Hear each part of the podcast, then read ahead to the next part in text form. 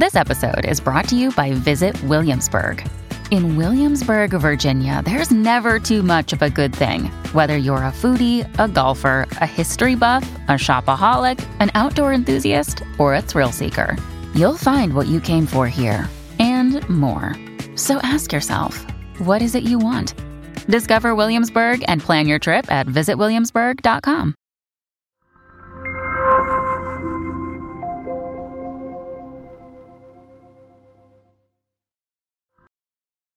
Hola a todos y bienvenidos a otro episodio de Asti Podcast. Estamos en el episodio número 74 y el día de hoy tenemos un tema bueno, bueno, bueno.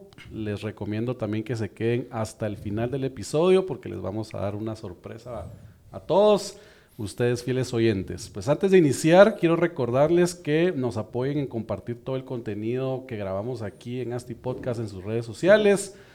La idea ha sido siempre generar contenido de valor gratuito para todos ustedes, todos los que quieran aprender de desarrollo inmobiliario. Y pues la idea es que llegue a la mayor cantidad de gente posible. Entonces apóyennos ahí dejándonos cinco estrellitas en Spotify, en Apple Podcast. En Apple Podcast también pueden dejar reseñas, déjennos algo positivo, negativo, neutro, sáquenos la madre, lo que quieran, pero déjennos algo. Eh, en este particular episodio, eh, pues es patrocinado por nuestro más reciente proyecto CONA 10 en la ciudad de Guatemala, ubicado en la zona 10, un desarrollo residencial único en su tipo, conceptualizado para jóvenes deportistas que quieren ir por más, jóvenes que no se dan por vencido, jóvenes que comparten la cultura wellness, jóvenes que quieren vivir en un sector premium a dos cuadras del centro comercial más reconocido en Guatemala, que es Oakland Mall. Y pues jóvenes que viven en un lugar, que, quieren vivir en un lugar que se adapta a su rutina del día a día. Los invito a conocer Cona 10. Vayan a la página web www.cona10.com. El 10 es con letras, cona10.com. Y sigan la, al proyecto en todas sus redes sociales, Instagram, Facebook, pues y en todos lados está. Soliciten información de los apartamentos porque la verdad se están moviendo rapidísimo y no se queden sin su apartamento. Cona 10, pues es un proyecto eh, de ASTI Desarrollos en conjunto con Son Arquitectura y hoy quisimos invitar a Andrés Jiménez y Klaus Ressel, fundadores de Son Arquitectura, cracks en la arquitectura y pues dos arquitectos con mucha, mucha, mucha experiencia en muchos ámbitos relacionados a, la industria de la arquitectura.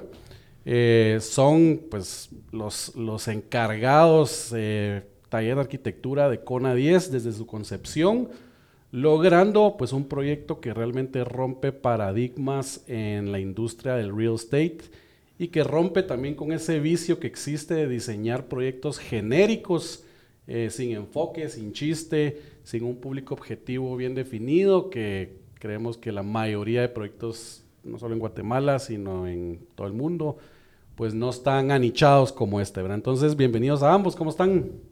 Bien, gracias por Marcos? Bien, gracias. Súper, no hombre, gracias por, por hacer el tiempo de, de, la agenda ocupada. Yo sé que es complicado siempre tomar aquí una hora, venir al estudio y poder grabar, pero muchas gracias por, por haber venido con nosotros.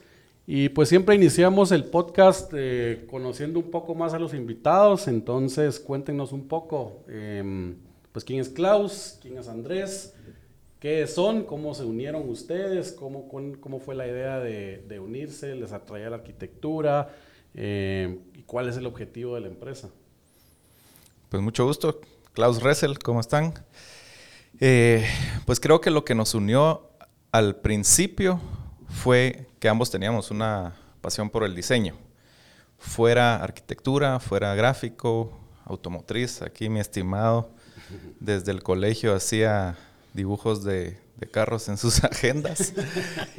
y bueno, y sobre todo ya enfatizando en eso, nos conocemos desde la época del colegio. Fuimos amigos desde ahí y coincidimos en la universidad. Y desde ahí, pues comenzamos con una empresa Ajá. que era de diseño gráfico. Tuvimos esa aventura tal vez un año y pico o algo así, no, no fue mucho tiempo. De diseño gráfico. Diseño gráfico. Ah, okay. Eh, bueno, Disque haciendo. No se le puede llamar diseño gráfico, pero. Sí. Sabemos usar Photoshop muy bien. Disque haciendo logos, disque haciendo páginas yeah. web. Eh, pero rápidamente evolucionó a algo más que ya es arquitectura. Y pues llevamos ya desde varios años trabajando en Son Arquitectura. Lo fundamos hace, ¿qué? 13, 14 años. Formal, ya formalmente. Antes trabajábamos en distintas compañías cada uno.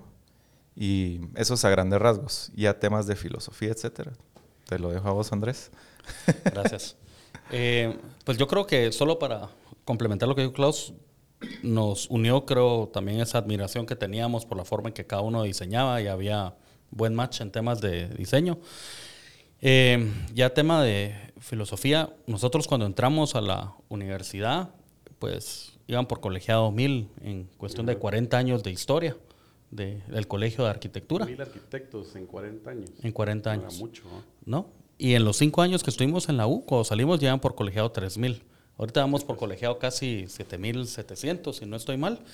Pero eso pues nos hizo entender que cada año que eh, pasábamos en la U, cada vez salía gente más pilas al mercado y que si nuestro único diferenciador iba a ser temas de diseño, pues no íbamos a tener mucho chance. Entonces, eh, lo que nos ha motivado desde el día uno es romper con los paradigmas que tienen con los arquitectos, temas, por ejemplo, de que tienen el ego hasta arriba y no se les puede ni hablar, que dicen que entregan tal fecha y entregan cuando quieran, que cuánto algo cuesta tanto y termina costando el triple y estoy seguro que todos los que han tenido experiencias con arquitectos tienen un gran listado de eso.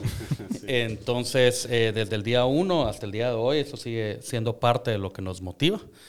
Y, y esto yo podría decir que lo, lo otro que nos ha unido es esa consideración hacia los usuarios. Creo que eh, somos una firma que antes de considerarse arquitectos, pues nos consideramos buscadores de soluciones.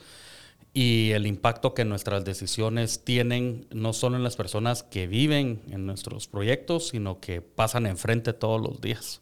Entonces, no, y al final el tema de, de, usuarios es clave, creo yo, como arquitecto, que, bueno, como cualquier, cualquier profesional que produce algo que en el desarrollo inmobiliario es bien, es bien común que el desarrollador siempre cree que está generando un proyecto para él, ¿verdad? a mí me gusta 300 metros cuadrados, o sea, está bien lo que te gusta, pero otra cosa es lo que el usuario necesita y cómo lo necesita, ¿verdad? Que ahí es donde entra realmente el arquitecto en decir, te tenés que poner en los zapatos del usuario, eh, del segmento en el que estás y decir, bueno, esta persona eh, necesita tal cosa. ¿Cómo, cómo, cómo se, logra eso? Pues ser empático con el, con el segmento que le están queriendo atender. Correcto. Sí, eso, realmente esa es básica, pues a muy grandes rasgos, la visión de la oficina, ¿verdad?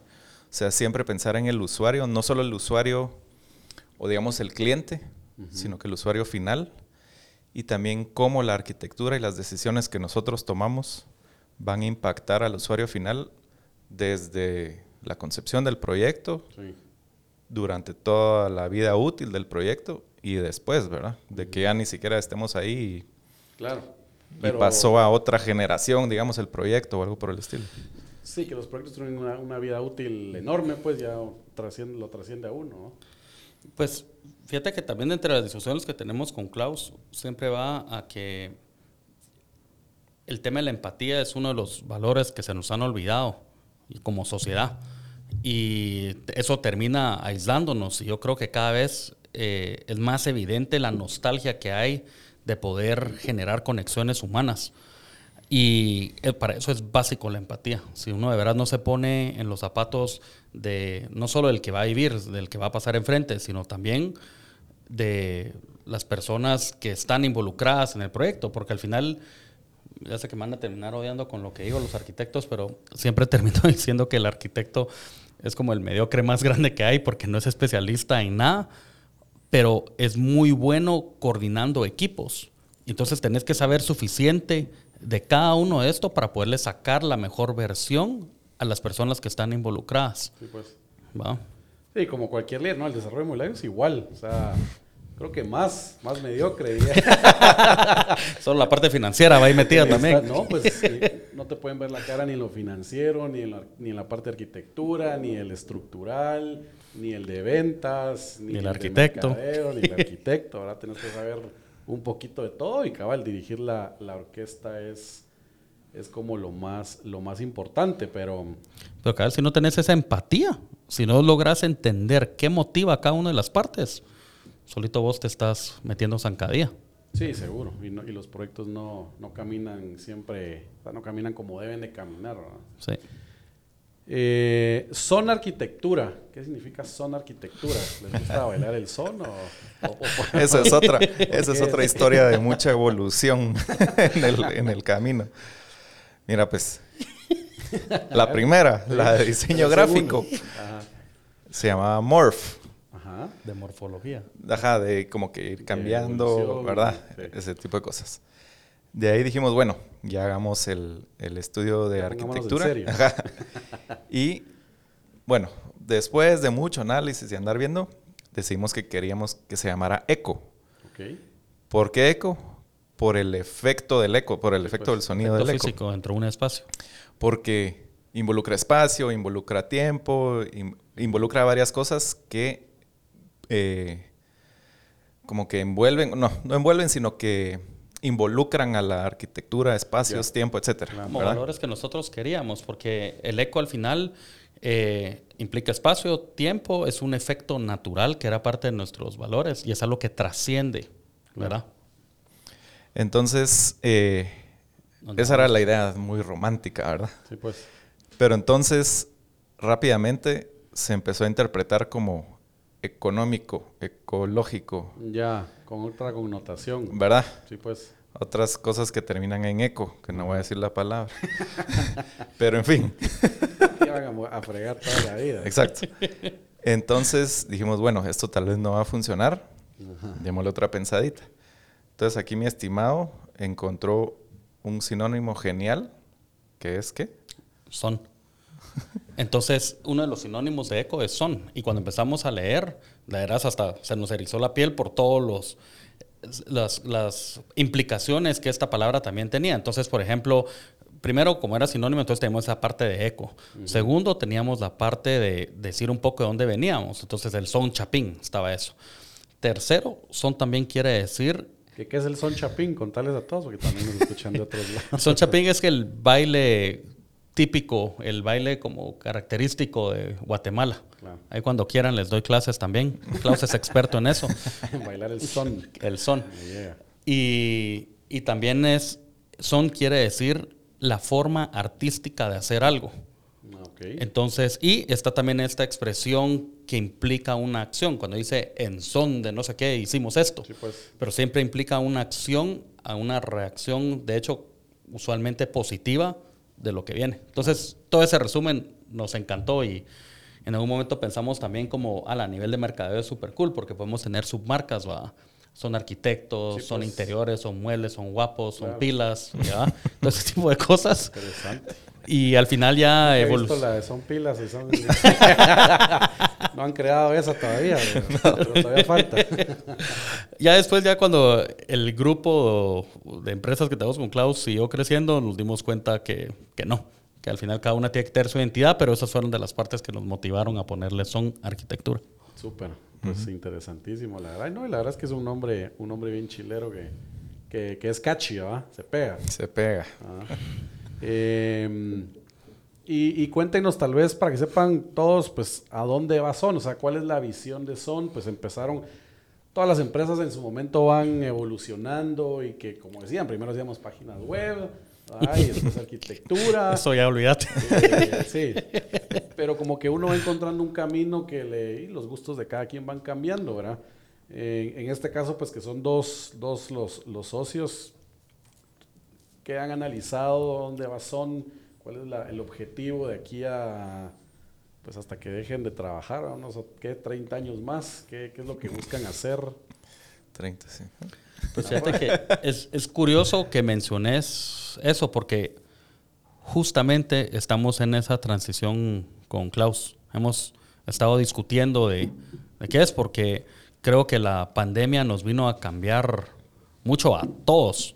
Y pues hasta ahorita las conclusiones que hemos llegado con Klaus es si queremos generar una arquitectura de impacto a la sociedad, eh, creo que como guatemaltecos tenemos un montón de valores, estamos acostumbrados a un montón de cosas que son positivas para el mundo y no lo hemos hecho notar. O sea, por darte un ejemplo, guatemalteco está tan acostumbrado a abrir la ventana y tener la copa del árbol acá. Estamos tan acostumbrados de poder juntarnos a tomar un cafecito, estamos tan acostumbrados a poder ir a un parquecito, estar, poder platicar. Y así hay un montón de cosas. Y sentimos de que pues el mundo es lo que necesita. Y curiosamente todos estos países evolucionados ahora lo que están tratando de imitar y gastando cualquier cantidad de dinero es ese estilo de vida que nosotros ya, lo, tenemos. Así es. Entonces, eh, siento que por ahí vamos, pero todavía lo estamos discutiendo. Tal vez los quiera agregar algo, pero... Sí, o sea, cabal estamos en eso y lo que, lo que estamos buscando es enfocar la oficina en tres ejes principales, que un eje es, bueno, dos ejes son internos, realmente es un tema como que administrativo y de, estructura interior. Y el eje principal hacia afuera es qué tipo de proyectos queremos seguir haciendo, pues. en qué nos queremos enfocar. Entonces, lo, más que hemos discutido es seguir generando un impacto a nivel de desarrollo para que el desarrollo inmobiliario no se quede en pues, esto genérico que, que dijiste, sino que se empiece a considerar mucho más al usuario. Porque se siguen viendo proyectos que por no estar bien pensados o bien concebidos, rápido cambian o se demuelen o qué sé yo, porque, porque no sirvieron. Entonces, mucho de eso es simple y sencillamente el, el, hecho de que no están considerando al usuario final. Mucho de eso lo, a mí me gusta, que también lo dijiste, en vez de decir, bueno, a vos te gusta esto, pero ¿qué le gusta a los demás, al comprador, al usuario, etcétera? Em, eso es muy general. Muy a lo, macro. Y lo otro, solo como para comentar lo que dijo Klaus, es, eh, sin habernos dado cuenta nosotros, ese tipo de filosofía nos, había, nos ha ayudado también a poder eh, cruzar fronteras, porque nos hemos dado cuenta de que hay personas eh, fuera que les gusta el mensaje que tenemos que dar y nos han contratado. Por eso hemos ya pues, trabajado en ocho diferentes países y como 16 ciudades distintas. Eh, entonces, lo que estamos muy entusiasmados ahorita es ya estando conscientes nosotros que debido a este mensaje que nosotros hemos querido transmitir, ya nos están contratando afuera, entonces también poder ayudar a estos desarrolladores en Guatemala a poder eh, migrar hacia otros países también. Con los contactos que tienen, como decir, hagamos proyectos a, afuera, sí. Afuera. Sí, que realmente, pues creo que como desarrollador es un objetivo, de, me imagino que de casi todos los desarrolladores, irse afuera, ¿verdad? Ciudades donde igual hay, hay más mercado, donde, así como nosotros propiamente en ASTI, que formamos un grupo de empresas que se llama Grupo Capstone, es como la mamá, ¿ah? nosotros le llamamos Capstone Cities ciudades que ya determinamos ciertas variables que tienen el, el potencial de desarrollo a como nosotros estamos acostumbrados a hacerlo. ¿Qué quiere decir esto? Que no es ir a la jungla, a un lugar donde no hay ni siquiera un reglamento de construcción, eh, que sabes que vas a ir a una municipalidad a hacer un trámite y va a ser una, no sé, o te extorsionan o, no, no hay reglas claras y al final eh, poca certeza jurídica, Esa es una variable. Otra variable es que exista un mercado eh, o el tipo de mercado que uno quiere atender, ya sea un proyecto, no sé si es en la playa, pues estás buscando un mercado objetivo, no sé, inversionistas o, o gente del, del, sector, porque en la playa es bien, es bien difícil, ¿verdad? Porque puede ser un producto para extranjeros, por México, que es full para extranjeros, o full para gente de México, que normalmente en estas playas más reconocidas, las que están de moda, tienden a ser full extranjero, no es casi nada de mexicano, digamos, porque los precios son altos ellos prefieren ir a, otros lugares. Pero lo que digo es que determinar realmente lugares donde sí vale la pena entrar, lugares donde los países o los municipios, departamentos, lo que sea, realmente le están dando un enfoque eh, de crecimiento positivo, algo que, que, sabes que va a ser interesante entrar. O sea, no sé si han visto en Monterrey. Monterrey tiene unas normativas bien interesantes de mm, desarrollo orientado al transporte. Entonces hicieron su línea de metro y todos los, o muchos de los eh, predios colindantes al metro tienen edificabilidad libre. Vos pudieras hacer ahí tu edificio de 200 niveles y la cantidad de apartamentos. Obviamente es inviable hacer una mole dependiendo de tu tamaño de predio. Total. Y todo, pero obviamente vienen con restricciones de que tiene que ser uso mixto, etcétera, etcétera. Pero vas con una certeza, una certeza de que tu inversión en ese lugar, en esos terrenos, van a traerte los frutos que deseas y vas a poder entregarle al final al, a, tu, a tu mercado objetivo el producto que le estás ofreciendo. Sí. Entonces, pues eso es interesante. Y Ciudad de Guatemala, creo que es de las pocas en Guatemala que sí tienen un estas variables de incentivos. incentivos y todo lo que necesitas para lo que el desarrollador busca es certeza de tu inversión, ¿verdad? Que si tus inversionistas están confiando en vos para desarrollar un proyecto inmobiliario, pues que al final le vas a mínimo a regresar el capital que, que invirtió. Ah, ya después pues sus ganancias, pero mínimo preservar el capital en el tiempo. Entonces, cuando entras a lugares donde sí hay una certeza de que, bueno, si, si te fue mal por tu culpa, pues es tu culpa, pero no es porque un ente externo te está clavando y haciendo que, que, que tu proyecto no funcione. Sí. También si el producto tenía que ser apartamentos de 60 metros y vos quisiste hacer de 200 solo porque te gustaba, también te va a ir mal, pero no es un, es un factor ya interno tuyo. Sí. Pero bueno, eh, saliendo de ese tema, pues hablemos un poco de, de Cona 10, ¿verdad? Cona 10 eh, es un proyecto de zona arquitectura, un proyecto diferente, un proyecto donde, como ustedes dicen, don't just think better, think different, ¿verdad? Eh, un proyecto donde estamos desarrollando algo mejor, creería yo, que el resto de la competencia. Eh, importante, pues algo diferente, algo diferente también a la, a, la, a la oferta actual de la zona y de las zonas pues que se parecen, ¿verdad? Como zona 10, zona 14, zona 15. Eh, un proyecto pues centrado o enfocado en un público objetivo, un público con un enfoque psicográfico pues muy marcado, que ahorita vamos a, discutirlo. Eh, un proyecto donde no queremos venderle a cualquiera, ¿verdad? Como suele ser en, en, todos los proyectos, en cualquier proyecto, sino un proyecto que realmente genera una comunidad de personas, en este caso deportistas, ¿verdad? Eh, personas saludables, personas con una pasión, personas con objetivos, personas que no son conformistas, personas que buscan ir por más en la vida. Eh, pues en resumen, un proyecto diferente, ¿verdad? One of a kind, creería yo que, que en Guatemala. Y entonces, pues dando esto como intro, les pregunto, pues al inicio cuando nos sentamos, son Asti eh, y pusimos en la mesa este concepto de, público objetivo, de proyecto que queríamos hacer, hacer perdón, Quería preguntarles, pues, cuál fue su, reacción, ¿verdad? Ustedes se juntaron, qué pensaron, cómo generaron un plan para encarar esto, este proyecto, ¿verdad? Eh, ¿Cuál fue el proceso de, de, entender la idea, de poder digerirla y al final de cuentas, pues, poder plasmarla en un proyecto arquitectónico? Pues... Van un, un montón de preguntas, pero tal vez para empezar, pues, ¿cómo, ¿cómo lo tomaron al inicio, verdad? Porque Realmente es algo que, que no se había hecho anteriormente, ¿verdad?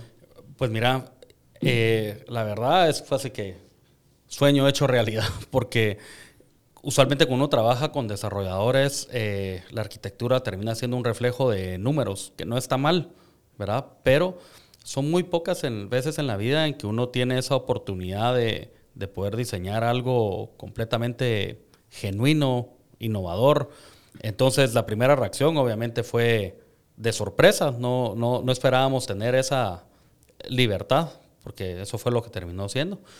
Y em, mucha ilusión de empezar a arrancar. De hecho, el, el, proyecto para cualquier firma de arquitectura que venga con ese tipo de, innovación, eh, aparte de ser un reto, es una gran ilusión. Y te puedo decir que el equipo entero estaba muy emocionado de poder diseñar algo así fuera de lo común. Em, y ya si nos vamos a temas como más em, sociales, diría yo que el hecho de poder tener en un proyecto un estilo de vida tan definido, a la larga también termina ayudando a, que hayan menos conflictos entre vecinos, porque al final todos tienen esa misma como visión de vida, todos tienen hasta horarios parecidos, si alguien se levanta a las tres y media de la mañana para entrenar, nadie lo va a ver como que este bicho raro, ¿verdad? Sino que al final es casi como que todos en comunidad se empiezan a motivar y al final la oportunidad de hacer cambios positivos para una gran cantidad de personas, que es parte de la filosofía que tenemos. Entonces, digamos que nuestra primera reacción fue de bastante eh, felicidad y, sorpresa de poder hacer algo así tan enichado y aparte algo que fuera también con nuestros valores, ¿verdad? Porque eso también raramente eh, ocurre. Y ahora pues que Klaus también tiene ese estilo de vida eh, Se va a volver el embajador del edificio. no vas a cobrar por las fotos y todo eso, ¿no? no. Ah, Contanos vos cómo fue tu, tu, tu, reacción y en el, en, el, en el entendido que cabal, vos sos, vos sos la persona adecuada en que, que vive ese estilo de vida, pues. Pues la reacción muy similar a la de Andrés, pero sobre todo generas rápido un vínculo, un vínculo que te hace estar más emocionado todavía. Y entonces, porque pues no, soy experto ni, nada así, pero ya empezás a pensar, ah, sí, aquí podría estar esto, y aquí podría estar esto, y entonces se genera esa como emoción extra, ¿verdad?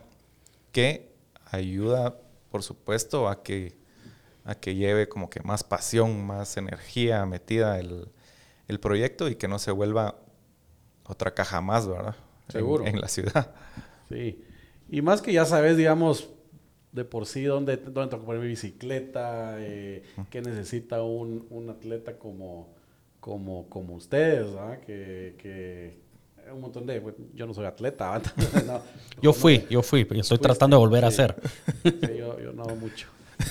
Futbolista, pero a los, a los 18. Nada más. No, pero al final es exactamente como la empatía, ¿verdad? De un proyecto... Como que me dijeran desarrollar este proyecto solo para desarrolladores, ya, ya, sé qué ponerles, ¿verdad? Ni siquiera sé, bueno, no sé, ¿verdad? Pero, pero creo que fue, ¿cómo fue? Fue más fácil esto un poco con, con el aporte que vos dabas en ese sentido, ¿no? Pues sí, o sea, al final de cuentas tampoco es que hayamos solucionado todo con, con eso, pero sí precisamente te ayuda a eso. Y aquí Aquí pongamos... ¿Qué? ¿Qué Bueno, seguí mejor. Que aquí... que, no, es que lo que decía Marcos de que imaginarte de dónde poner la bici y, ah. ese tipo de cosas. Eh, entonces no es que venís a solucionar todo, pero como que te gusta dar ese granito extra y que mira que aquí el, ponemos el rodo. Pensemos en una, en una piscina que tenga que sea, ¿cómo se llama? Como... Jet, jet lane. Ajá, eh, sin fin, pues, para decirle, ¿verdad? O pongámosle un hule para que entrenen tal y tal cosa, pensemos en, esta forma hacer las gradas, etcétera, etcétera. Entonces, eh, es ese como pequeño extra que puedes dar conociendo un poco sobre el tema versus solo medio a buscar referencias y ah, pongamos pues. esto y se acabó el asunto. Ya estás más metido, pues. A mí sí me gustó porque tuvimos que ver hasta temas de el ancho de las puertas, o que para puedas pasar tranquilo con la bici y darte un golpecito en el dedo, el tema de elevadores, cabal. Eh, pero el tema incluso de cómo hasta pequeños detalles se pueden volver parte esencial de la experiencia que tenés. Por ejemplo, eh, las gradas de emergencia, que usualmente son simplemente gradas de emergencia, todas estas personas están eh, de, de, forma, pues, como casual las terminan usando para ejercitarse. Y entonces ahora el potencial que tiene ya de diseñarlas no solo como gradas de emergencia, sino ya con ese doble propósito que igual la gente lo termina usando. Y son estos detalles mínimos, pero que surgen justamente por la ilusión de, primero, ser responsables hasta con el mínimo centímetro de poderlo hacer, ennichado al estilo de vida de las personas.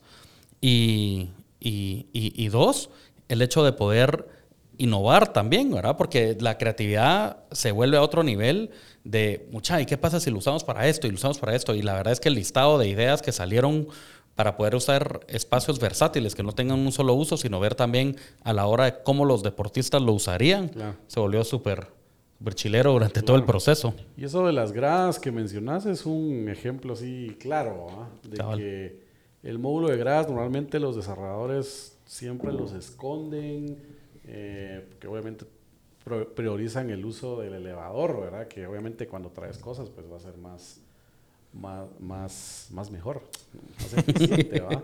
Pero eh, poder darle un uso deportivo a esas gradas, que realmente existe un montón de máquinas que es para subir gradas, ¿va? Exacto. O sea, aquí no necesitas tener tu máquina de gradas, sino ya tener las gradas. Entonces las gradas vienen diseñadas, eh, vienen con pues, pintura, no es el típico módulo todo oscuro, que hasta miedo te da entrar ahí, con puertas eh, cerradas, ¿verdad? Oscuro y, y que, y que no, te, no, te, no te incentiva a subir gradas, ¿verdad? Entonces, Exacto. Poderlas poner de una forma que digas, puchica, mejor subo gradas. Yo subo gradas todos los días, hasta el doceavo nivel donde está mi oficina. Súper. Llego muerto, pero, pero llega. Es tu ejercicio. Es buen ejercicio, la verdad es que subir gradas es un súper ejercicio. Y, y yo te digo, a mí lo que me encantó también de la dinámica que se generó con Nasty fue toda esa brainstorm que se generó de ver cómo íbamos solucionando cada cosa. Y, por ejemplo, temas de lo que salió, por ejemplo, eh, de que cuando se hacen estas descargas, ¿verdad? Que, que es molesto porque usualmente son a deshoras, la casa usualmente no está como... Es incómodo como meter a alguien, pero ya el hecho de, de tener ese insight, saber de que podemos tener un área dentro de las amenidades que sea específicamente para, para, tus estas descargas descargas y terapias, exacto, ¿verdad? Sin tener que interrumpir tu día a día o el de tu familia. Sí. Ahorita vamos a entrar un poco más a detalle, que nos cuenten cabal como que qué amenidades tiene Ah, y eso, pero mm, tal vez antes quería preguntarles, ¿ha sido más complejo el proceso de diseño de un proyecto como este, que es así muy, muy anichado, que los comunes que, que han hecho, pues ha sido más complejo o no? ¿O hasta más fácil? Yo no diría complejo porque creo que compensa con, con, con- con el reto que tenés de solucionar. Yo creo que en la oficina, como antes de ser arquitectos nos consideramos buscadores de soluciones, eh, el hecho de tener que estar buscando soluciones para esta cosa en particular eh, ha sido algo que, que de hecho nos ha motivado. Ha sido un reto extra que yo creo que eh, nadie que estudie arquitectura no le motive tener estos retos, ¿verdad? Entonces, el hecho es que si ya igual tenés que resolver cosas y tenés todas las problemáticas, de buscarle solución, el hecho de poder hacerlo a algo eh, nuevo solo te motiva más. ¿verdad? Entonces no lo llamaría complejo, sino ha sido Motivante. motivador. Ajá. Vamos por más también. Lo que creo que sí, solo agregando un poco, el reto que sí existió y que sí lo discutimos varias veces en la oficina era, o sea, tenemos toda esta motivación extra, etcétera, pero igual estamos dentro de ciertas restricciones o normas que debemos de cumplir. Sí.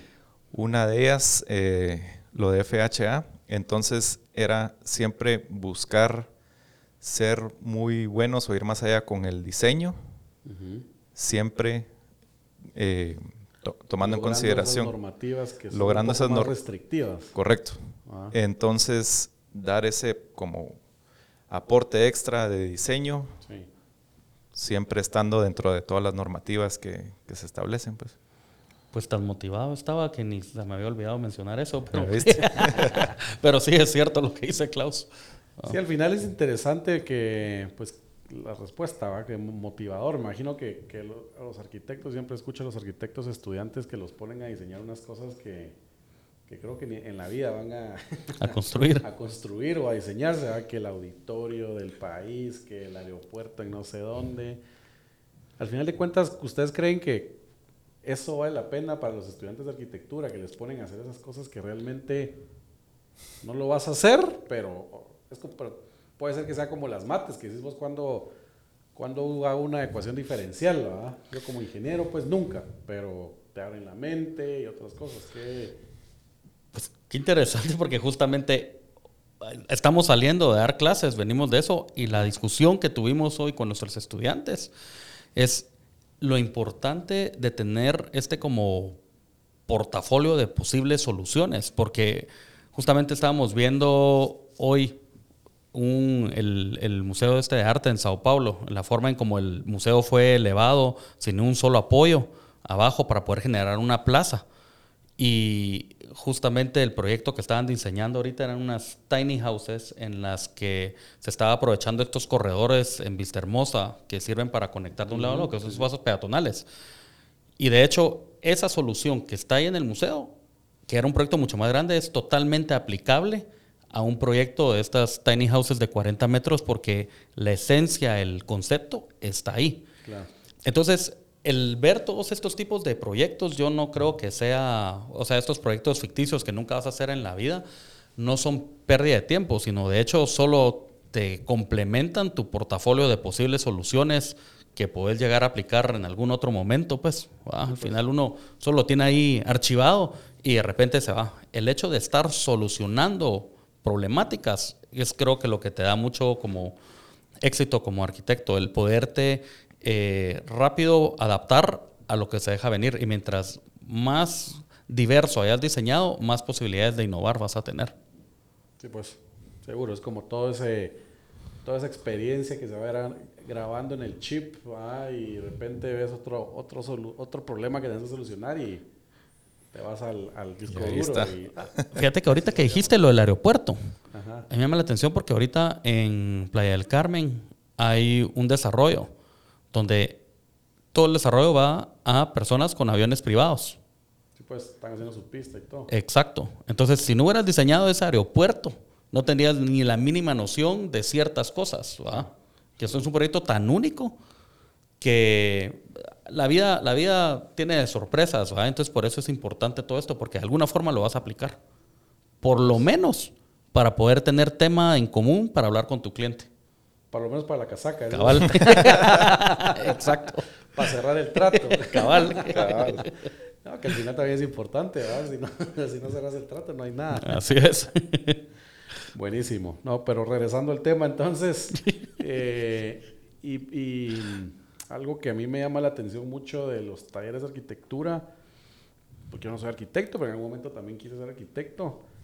¿Cómo es el proceso de de diseño, o sea, así rápidamente y, y, si es un mismo, ustedes manejan alguna metodología o cada proyecto es diferente, eh, pues que nos cuenten, vaya, todos los que nos escuchan, un montón de arquitectos también, cómo, cómo lo manejan. ¿Cómo lo manejamos? Pues mira, em, nosotros lo que sí, bueno, perdón, regresando un poco, cabal lo que, lo que es difícil a la hora de, de diseñar es como que ponerle orden y horario a la inspiración. A la creatividad. O a la creatividad. Entonces, sin embargo, si tenés que regirte siempre un parámetro de tiempo, no puedes pues, diseñar años de años y siempre pues tenés que llegar en algún momento a un producto final, expresado en planos, renders, qué sé yo. Entonces, en la oficina lo que empezamos a desarrollar y ahora ya lo implementamos para cada proyecto es una metodología en días, eh, tiempo, donde la primera parte le llamamos caos ordenado. En ese caos ordenado, lo primero que hacemos para quitarnos el miedo a nosotros, al cliente, a nuestros colaboradores, es digan la cosa más estúpida que se les ocurra. Pues. Porque habiendo dicho eso, ya quitándote el miedo, ya estás más libre y puedes empezar a generar. Entonces se genera una primera... No tan estúpido. Es que más pues estúpido que eso no se va a poder. Entonces ya dijiste lo más estúpido que se te ocurrió. Entonces ya todo lo que venga después no va a ser tan así como lo que ya dijiste. Entonces de esa forma ya quitaste ese primer estrés o miedo de tirar ideas. Entonces ya el proceso creativo se vuelve mucho más libre. Pero sí, Fluye mucho más, correcto. Entonces se empieza a generar de primero una, un brainstorming, una lluvia, una lluvia de ideas en conjunto con el cliente, colaboradores. Y eh, ya durante, durante esos días empezamos a, definir ejes principales para resolver la problemática de diseño, que al final de cuentas cada proyecto lo agarramos como una problemática de diseño, no viene etiquetado como que este es un proyecto de vivienda, sino que haciendo esta, esta lluvia de ideas y esta discusión se puede determinar, ok, es de vivienda, pero también vamos a meterle comercio, oficinas, qué sé yo. Em, entonces se definen estos ejes, se van solucionando los, los distintos ejes y después de estos 10 días que son bastante intensos, 10 días hábiles, ojo. no me piden en, de... Tomando narcos, nota, eh, después de esos días ya hay un concepto tan fuerte, tan fundamentado, que es una primera idea súper bien pensada y solucionada, que ya solo es de venir y trabajar sobre esa primera idea.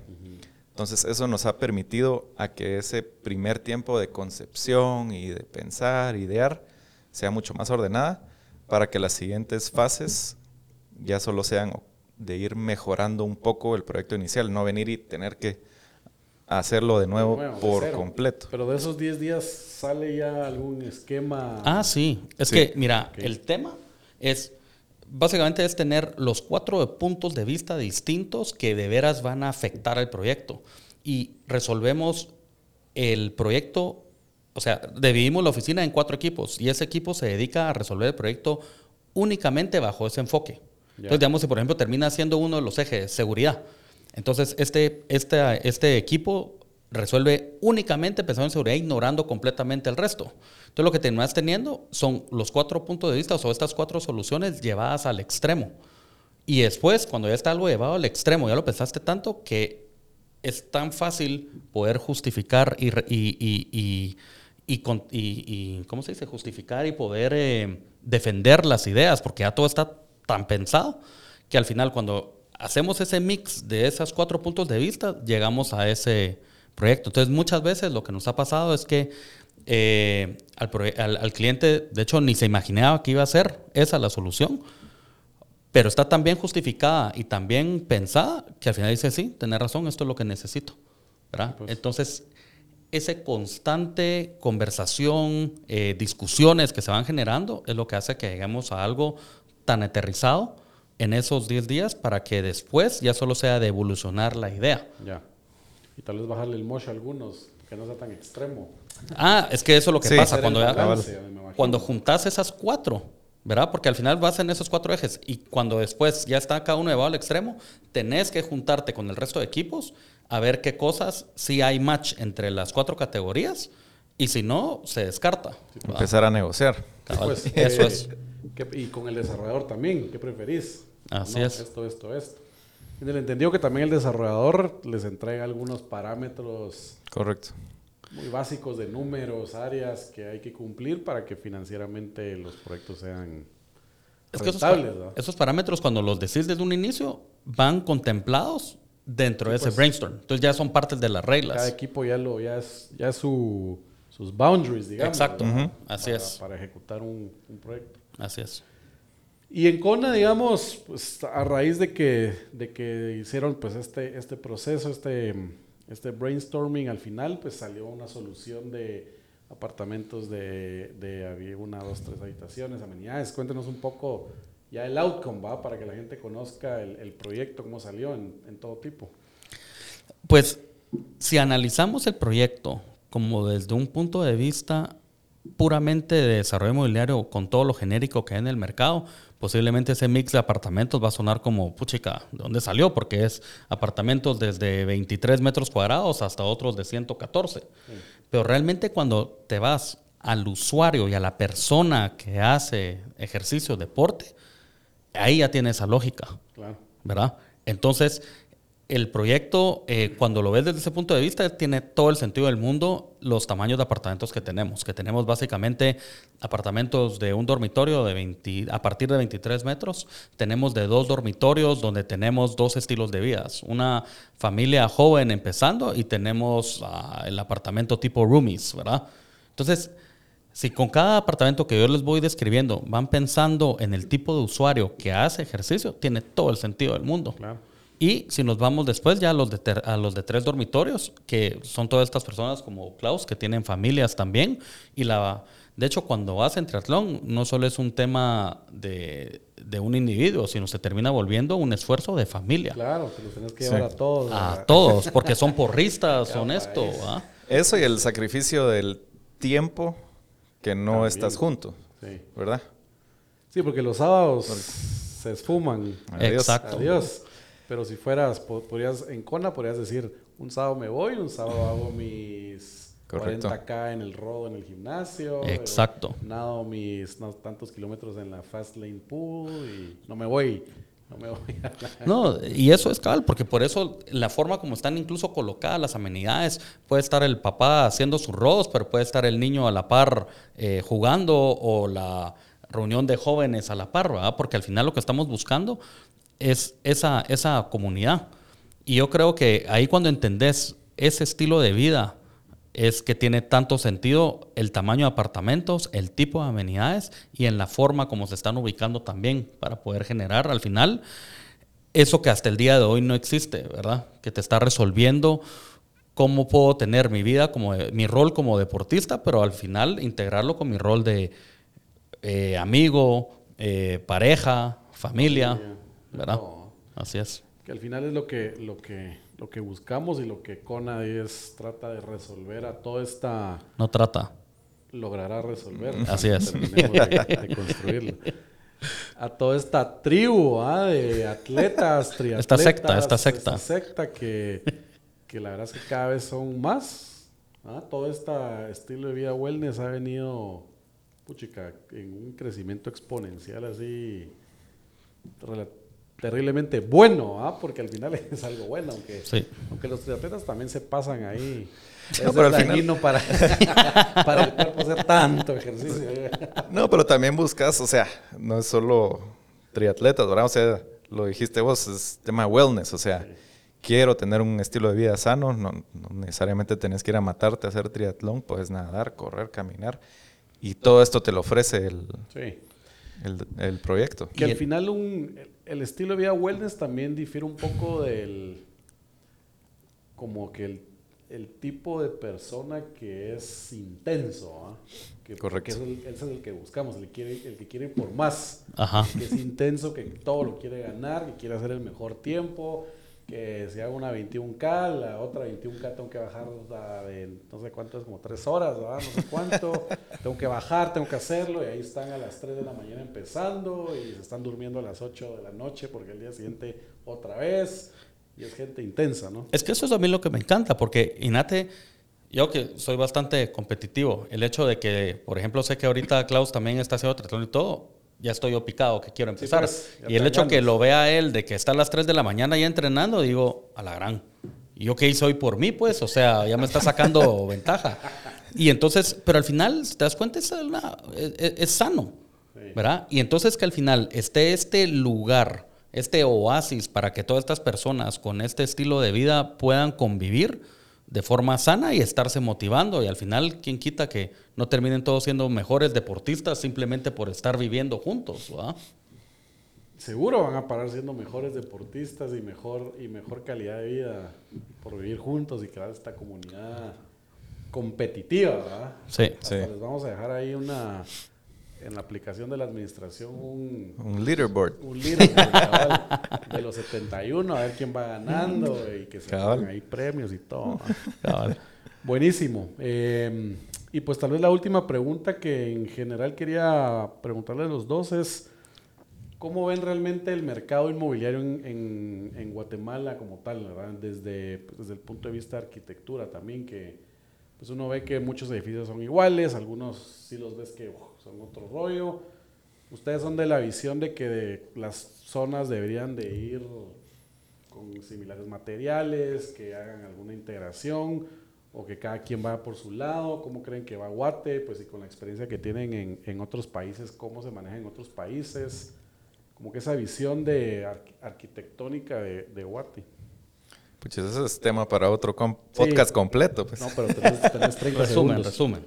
Resumen. ¿Comenzamos? A la gran, es que a mí me entusiasma mucho cómo va Guate. O sea, yo veo cada vez proyectos más, eh, eh, pues proyectos muy diferentes que al final solo hacen más fácil que el cliente esté, eh, pues queriendo innovar, querer hacer cosas diferentes. Elevando la barra, eh, todos. Sí, totalmente, porque hay un montón de edificios de que tal vez no son muy bonitos, pero yo qué sé, se echaron un puente para unir dos torres, que antes era algo que se le tenía miedo, ahora es como, ah, sí se puede hacer. Y si todos vamos buscando eso, lo único que vamos a tener haciendo es una ciudad mucho más bonita, ¿verdad? Poniendo la arquitectura de Guatemala también en el mapa. Entonces, a mí sí me tiene entusiasmado esto.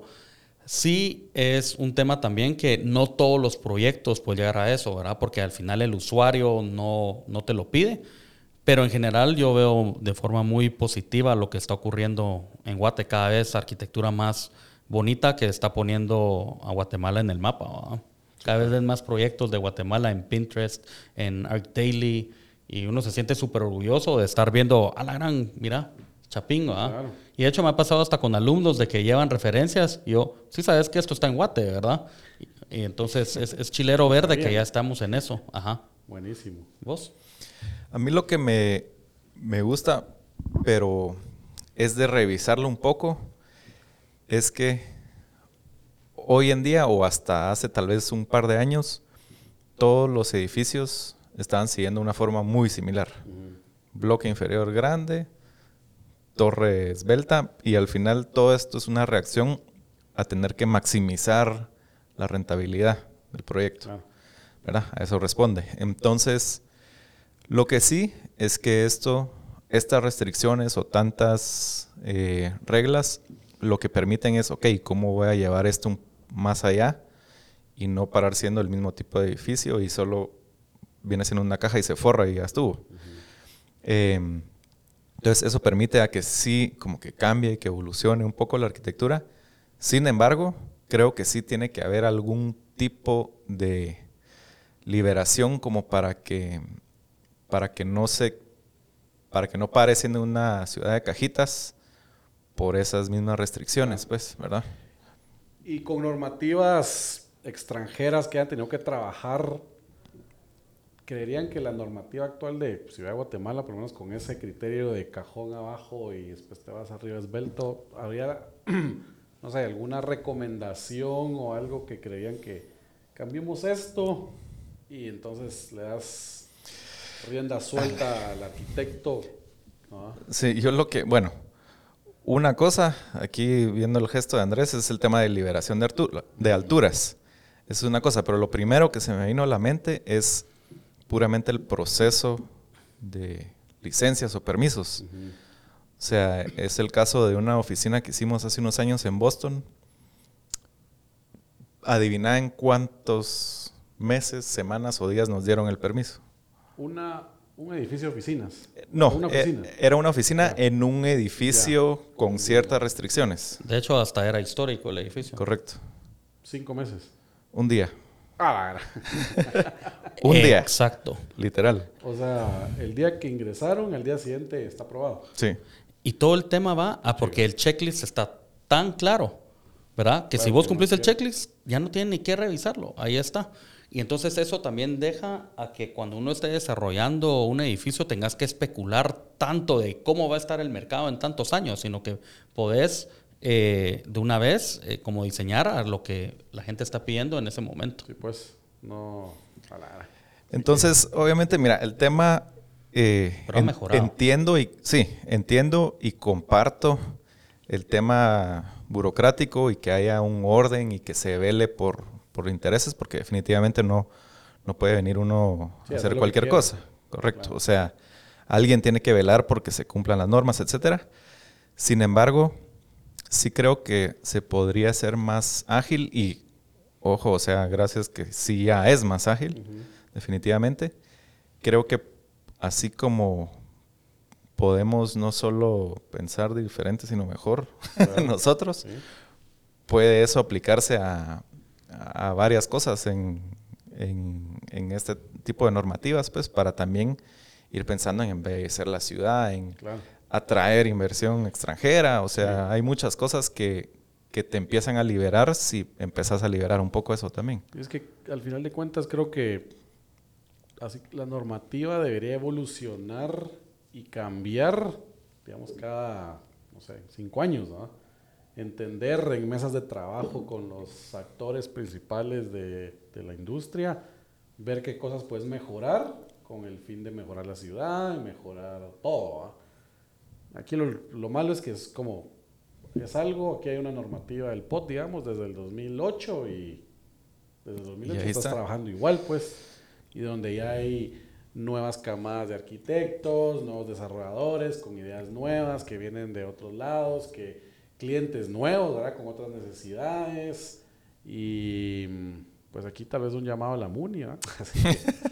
Que, que, que, que deberíamos de hacer esto un poco más eh, dinámico, ¿va? Para entender qué cosas puedes mejorar sin afectarlos a ellos y en su visión a largo plazo que tienen como municipalidad y como ciudad, pero poder atender mejor al mercado y dando, proveyendo soluciones más, más eficientes, más bonitas, más atractivas, más generadoras de, de ciudad al final, ¿va?